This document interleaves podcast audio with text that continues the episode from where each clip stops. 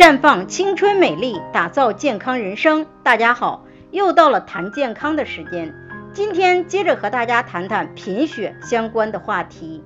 一般通过血常规便可知道自己是否贫血，而判断是否贫血的重要指标是血红蛋白数值。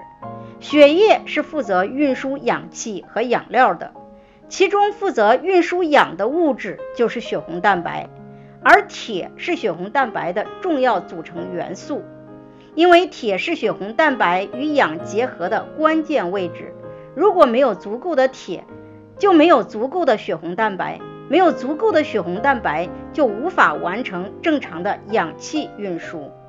因为氧是细胞生存不可缺少的物质，缺氧将损害各个组织和器官。其中影响最大，也是最早受累的，就是大脑，因为脑细胞耗氧量比较高，对缺氧十分敏感，因此贫血的早期表现，肠胃疲乏、头晕、面色苍白、记忆力下降。而引起贫血的原因主要有以下几个方面：一是月经量过多引起的贫血；二是饮食不均衡、营养摄入不足，可造成营养性贫血。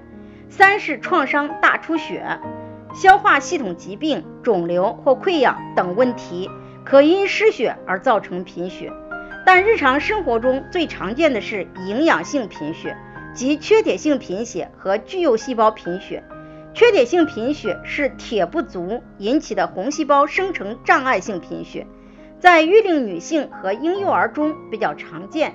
巨幼细胞性贫血是由叶酸或维生素 B 十二缺乏导致大细胞性贫血。如果单纯因为营养不足引起的贫血，可以通过黄芪阿胶口服液补气养血，坚持调理即可恢复正常。继发于其他疾病者，取决于原发病是否根治。因此，如果发现自己贫血，要及时找到贫血的原因，针对性的调理。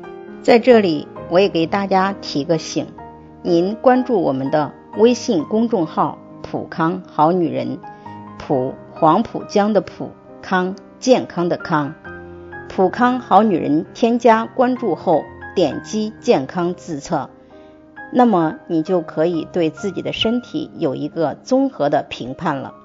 健康老师会针对您的情况做一个系统的分析。然后给您指导建议，这个机会还是蛮好的，希望大家能够珍惜。今天的分享就到这里，我们明天再见。